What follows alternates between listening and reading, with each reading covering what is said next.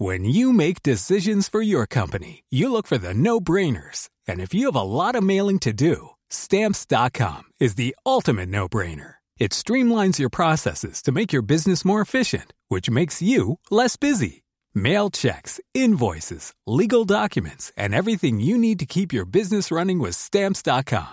Seamlessly connect with every major marketplace and shopping cart. Schedule package pickups and see your cheapest and fastest shipping options from different carriers. With rates up to 89% off USPS and UPS rates. And with the Stamps.com mobile app, you can take care of mailing and shipping wherever you are. Make the same no-brainer decision as over 1 million other businesses with Stamps.com. Sign up with Code PROGRAM for a four-week trial, plus free postage and a free digital scale. No long-term commitments or contracts. That's Stamps.com. Code Program.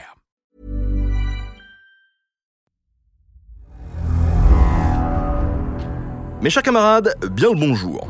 Dans cette mini-série, nous allons explorer tous ces dragons qui, dans des mythologies grecques, japonaises, babyloniennes et scandinaves, crachaient du sang noir, du venin, de l'eau ou des vapeurs fétides. Et oui, le dragon était parfois une créature de l'eau et de la terre des profondeurs. Il ne crachait pas de feu et n'avait pas d'ailes pour voler dans les airs.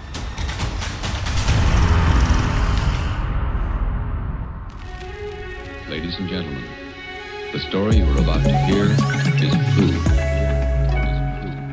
Un des dragons les plus craints de la mythologie japonaise est sans doute Yamata no Orochi. Faut dire qu'il ne faisait pas dans la dentelle. Il est grand comme une chaîne de montagnes. On le connaît essentiellement grâce à deux ouvrages très anciens, le Kojiki et le Nihon Shoki. Commandés par les impératrices Genmei et Gensho, ces chroniques racontent à la fois l'histoire et la mythologie de l'île. Il s'agit en effet d'associer la lignée impériale au dieu créateur du monde afin de résister à l'influence chinoise qui se fait de plus en plus forte. Évidemment, quoi de plus prestigieux que d'avoir un dragon parmi ses ancêtres?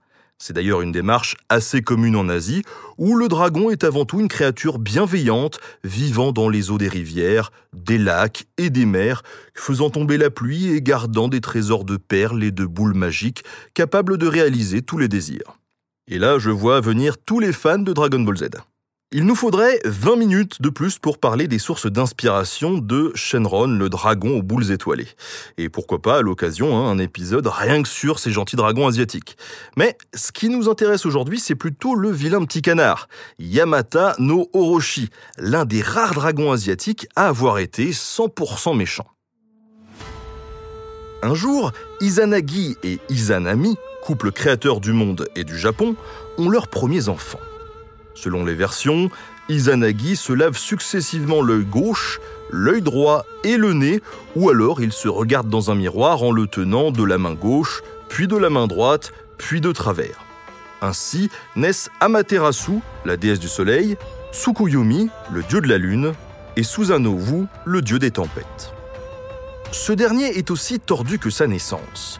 Féroce, cruel, tout le temps en colère ou en train de pleurnicher, il tue beaucoup de mortels et fait même perdre leur verdure au sommet des montagnes. C'est le bon gros sale gosse, mais quand vous êtes le fiston des créateurs de l'univers, on essaye de vous filer un poste quand même. hein. Pas de chance, là encore, les dégâts continuent. Susanovo obtient alors la permission de monter au ciel pour rendre visite à sa sœur, Amaterasu. Et là, catastrophe. Ravageant les rizières célestes avec ses chevaux, souillant le trône d'excréments, Susanovo harcèle tellement Amaterasu qu'elle finit par se cacher dans une grotte. Le monde est privé de la lumière du soleil. Les dieux furieux condamnent alors Susanovo à l'exil sur Terre. Et c'est là que le voyageur tombe sur un couple de vieux kami qui se lamentent.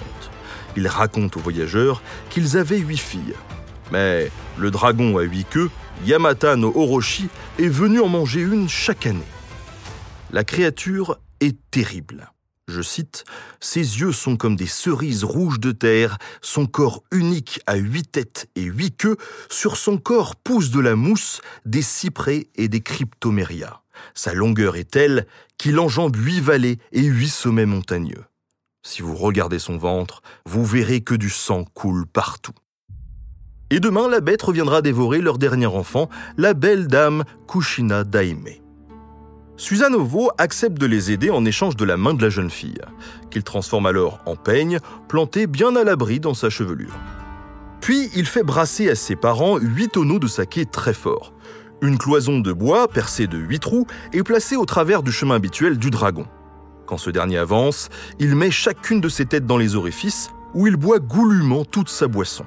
Complètement bourré, il s'endort alors. Susanovo n'a plus qu'à le tuer, mais tandis qu'il le coupe en tranches, son épée se brise sur sa queue. Curieux, il fouille la carcasse et y découvre une épée splendide. Kusanagi, la coupeuse d'herbe. Pas bête, Susanovo décide d'offrir cette lame merveilleuse à sa sœur Amaterasu pour se faire pardonner des précédentes bêtises. Le voilà enfin redevenu un homme respectable. Il s'installe avec son épouse dans un somptueux palais où ils ont de nombreux enfants. Bref, c'est le grand classique du Hercule violent et turbulent qui rattrape son crime en affrontant des monstres et regagne ainsi son honneur. En fait, ce qui est vraiment original ici, c'est plutôt le dragon. Hein. Car comme on l'a vu dans la tradition japonaise, et même asiatique en général, le dragon est plutôt une créature aquatique bienveillante. Mais bon, nous, on préfère quand ça bastonne, hein, et ça tombe bien, le reste du monde regorge de monstres agressifs. Il y a beaucoup d'autres dragons aquatiques à découvrir, mais ça, ça sera dans un autre podcast.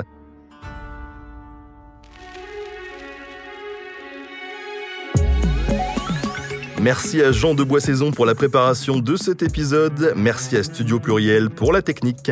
À très bientôt pour de nouveaux podcasts.